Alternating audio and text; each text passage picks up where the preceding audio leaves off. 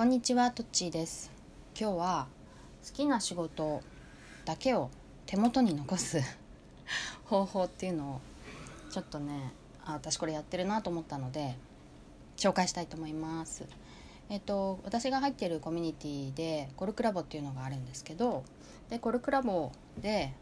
本を作ったんだよね。コミュニティのメンバーで本を作って「居心地の一丁目一番地」っていう本を作ったと。私はねあの本当に本当にちょっとこうどっかの文章を書いたぐらいのものであの本当編集の人とかね校閲の人とか構成校閲の人とかに比べるともう全然あの作業的には大したことしてなくって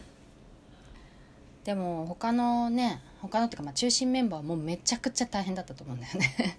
で私もそういうね本作りみたいのも経験があるので手伝いたい気持ちは山々だったんだけどまあ、本を作ったことがあるだけにねもうどんだけ大変かを知ってるからちょっと私に片手間ではできないと思ってあのほとんどね関われなかったという実情なんだけどそのまあ編集長のバッシーっていう方がいてねその人があのどうやってこの本を作ったかっていうのを本当に本当にコンパクトに あの文章自体は長いって本には言ってたかな。だけど、まあ、一つ一つはすごく分かりやすくコンパクトに書かれていて私の知らないとこでこんなこともあったんだななんて思いながら読んでたんだけどね。でも本当そうだなと思ったことがあってコミュニティのメンバーで、まあ、無償でやってるわけだよね、まあ、仕事だったら、まあ、あの仕事雇われてるからやんなきゃとか仕事だからやんなきゃみたいのがあるけど仕事じゃないから嫌になったらすぐ辞めてもいいんだよね。まあ本当は仕事だって辞めてもいいんだけど。まあそれはあの個人のね価値観でね仕事辞めちゃいけない。でもお金もらってないことやめてもいいでしょっていう思ってる人が思ってる人が多いんじゃないかなと思うのでそういう場合はやっぱいつでもやめられると。でそうするとなぜここの本を作るのかっていうのを定期的に問われる状態になるっていうふうに書かれてるんだよね。確かにそのこんな辛いのになんでやってんだろうとか大して褒められるわけじゃないのにとか、まあ後ではねあの本当出来上がったらさ「もうありがとうありがとう」って言われるけどさやっぱ途中っていうのはなかなか報われない時期だったりするよね。でなんそれを、まあ、定期的に自分に問うようなことになる。っていうふうに言っていて。でもそのコミュニティのそれはすごい大事なポイントだなというのはあって。なんでそれをや続けるのかとかやるのかっていうのをまあこうみみ見えるようにするっていうか。あの本人が分かるようにする見えるようにするみたいのは一つコミュニティのポイントかもしれないなとコミュニティで何かやる時のポイントかもしれないなと思ったんだけど。でもこれ仕事でもできるんじゃないって思って私は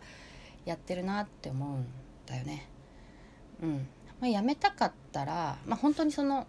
うんと受けちゃった案件は辞めるわけにはいかないかもしれないけど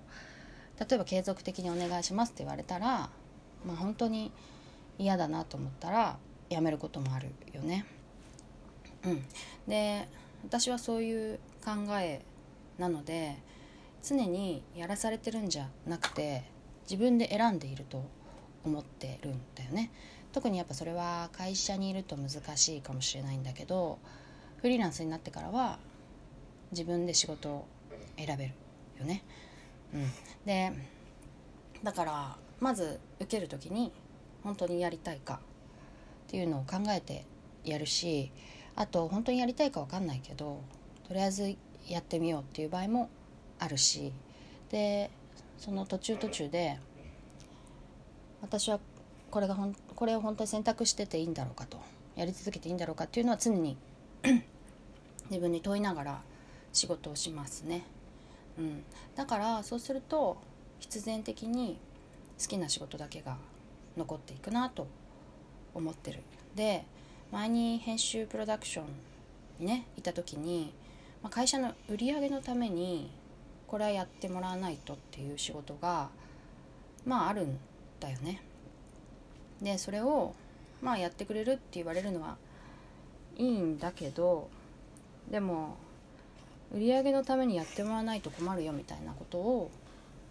事前に言われることがあってそれはすごい確かに心の抵抗を覚えたんだよ。本当に来た時になんかもう君じゃなきゃできないからやってよって言われるのはそんな嫌じゃないんだけど なんか事前にね好きな仕事だけじゃなくてやっぱこう嫌な仕事もやってもらわないと困るよみたいに言われた時はすごく苦しかったなと思い出した今。うん、ということでねあのなんか仕事だからやんなきゃいけない食べるためにやんなきゃいけないとかではなくて常に私がやるかやらないか選んでるみたいな気持ちで仕事ができると結構ハッピーだななんて思っています。ということで終わりにしたいと思います。さよなら。